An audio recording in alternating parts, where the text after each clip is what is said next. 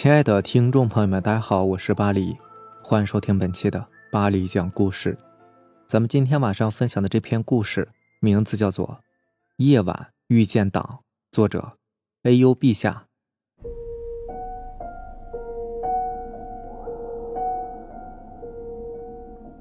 这件事情是发生在老爷年轻的时候，大概是一九六几年吧。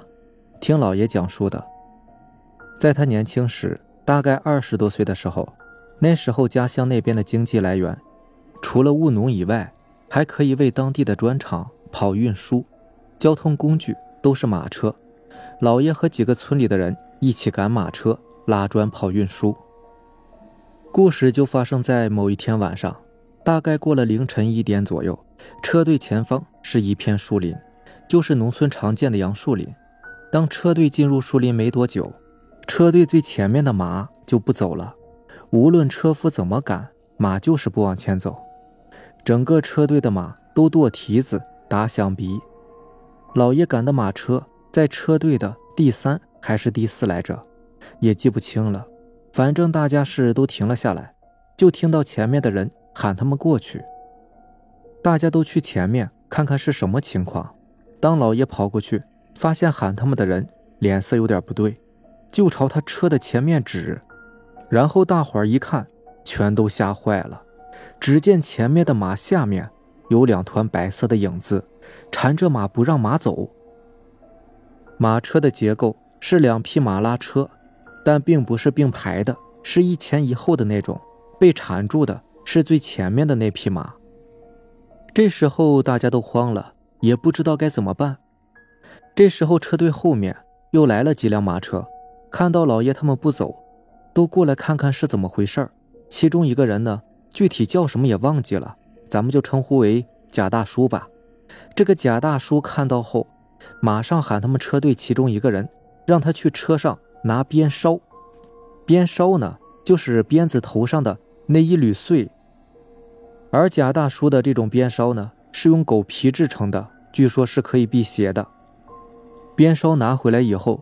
贾大叔马上把原来鞭子上的鞭梢给换掉，换好以后就不停的朝着马前面的影子抽打，抽了一会儿，白影就不见了。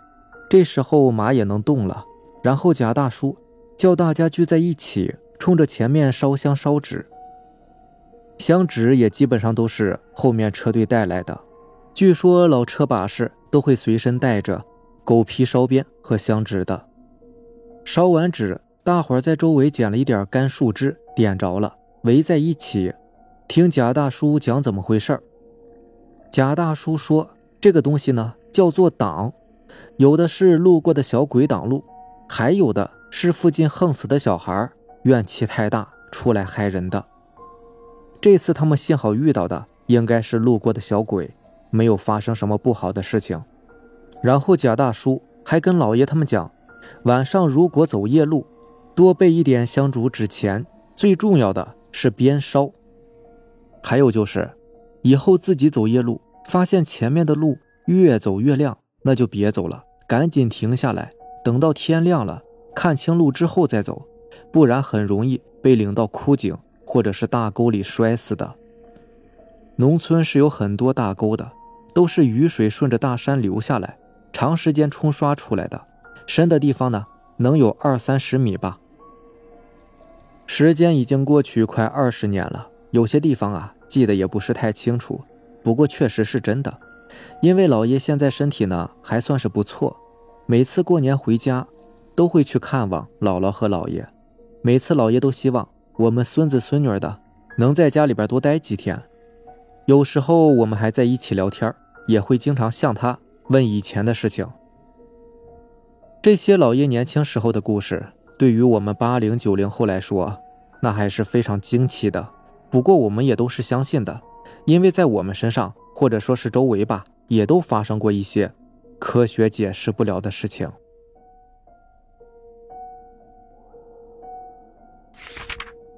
下面这个故事名字叫做《狗哭的声音》。事情过去也有二十来年了，记得那时候我还在读高中。那是期末考试的最后一天，我和我最要好的同学分别都是住在亲戚家里的。虽然是县城，但以前的老村子也还在。我住在学校西侧的村子，而他呢，住在学校东侧的村子。其实这两个村子呀，是同一个大村，但不是同一个组而已。那天晚上晚自习回到亲戚家，刚要入睡的时候，窗户外面突然传来一条狗的哭声，非常凄惨，哭了好久。这还是我第一次听见狗会哭的。老人家都说呀，狗哭不是好事儿，说明这个地方是要死人了。但我从来没有遇见过，而且学校里教学上也是要我们相信科学，反对迷信的。所以，我只是觉得哭的让人有些发毛，但是不太相信这种说法。也就这样，很快的就睡着了。第二天，大家要准备回家了，我就和我的好朋友。一起到他的住处去拿东西，在经过一户人家时，看到在准备丧事。好友告诉我，今天早晨天刚亮，这家的男主人被发现过世了，是上吊自杀的。他家房后面的树都被砍光了，说是昨天晚上啊，他让四岁的儿子搬了一条凳子放在这其中的一棵树下，然后让他儿子回家，自己吊死了。听说吊死鬼呢，七分阴三分阳，会回来作祟的，所以就把树都砍了，防止他找回来。本来同村人呢不应该会回来害人的，但是这个死者呢，听说活着的时候啊是村里的恶霸，无恶不作。后来发现得了癌症，大家呢在背后也都是叫好，根本就没有人去看他，更别说会去帮助他了。大家在背后议论他，他也是知道的。听多了，一时就想不开，就选择上吊自杀了。现在人死了，街坊怕他活着呢是一个恶人，死了会变成恶鬼，所以才要砍掉所有的树的，就是让他找不着回来的路。我又想到昨天晚上狗哭的声音，从此啊，我也对老一辈的迷信从不信到现在的半信半疑了。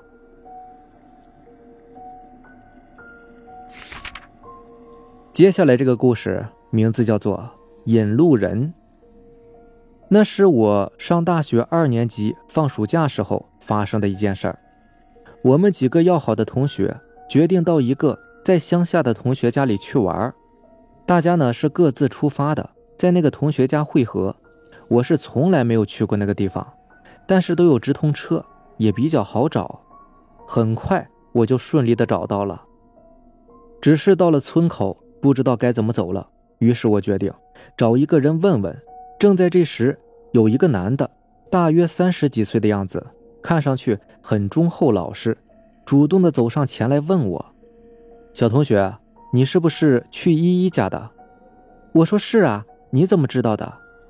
他说：“是依依让我出来接你的。”我当时也没有多想，还特别高兴，心想：这老同学想的呀，可真周到。怕我找不到，还专门派人出来接我。很快我们就到了同学家门口，开门后，依依也很快打开大门迎接我进去。我就和依依说：“谢谢你啊，你还专门派人去接我。”可是，一回头，那个接我的人已经不在了。依依说：“没有啊，我也不知道你什么时候到，你也没有打电话，我没有叫人去接你啊。”听到这里。我一脑门的黑线，不可能啊！我跟他描述了那个人的长相，可是讲着讲着，我就看到依依的面部表情发生了特别诡异的变化，脸色变得非常苍白。他问我：“你确定吗？”我说：“怎么会不确定啊？我又从来没有来过你们这里，也不知道你们家的具体门牌号，不然我怎么会一下就能找到呢？”依依说。你说的这个人是我的邻居，可是他已经死了一年多了呀。当时还有早到的其他同学也都表示不可能吧。我说我发誓，你们也可以想想，我从来没有来过这里，也没有到过你家，也没有给你打电话，要不我怎么能直接到了你家门口呢？更何况我也不认识你的邻居啊，我怎么能够描述出他的样子呢？后来大家。还直接去了他们邻居家，果然，我看到墙上挂着他的遗照，和接我的那个人几乎是一模一样的。当时大家什么样的说法都有。回来后，我也去寺庙问过所谓的大师，不过呀，也没有说出个所以然来。这到底是怎么一回事呢？也没有人能够给我一个解答呀。好了，这就是咱们今天晚上要分享的故事了。如果喜欢咱们的节目呢，就点个订阅吧。行，那咱们明天见，拜拜，晚安。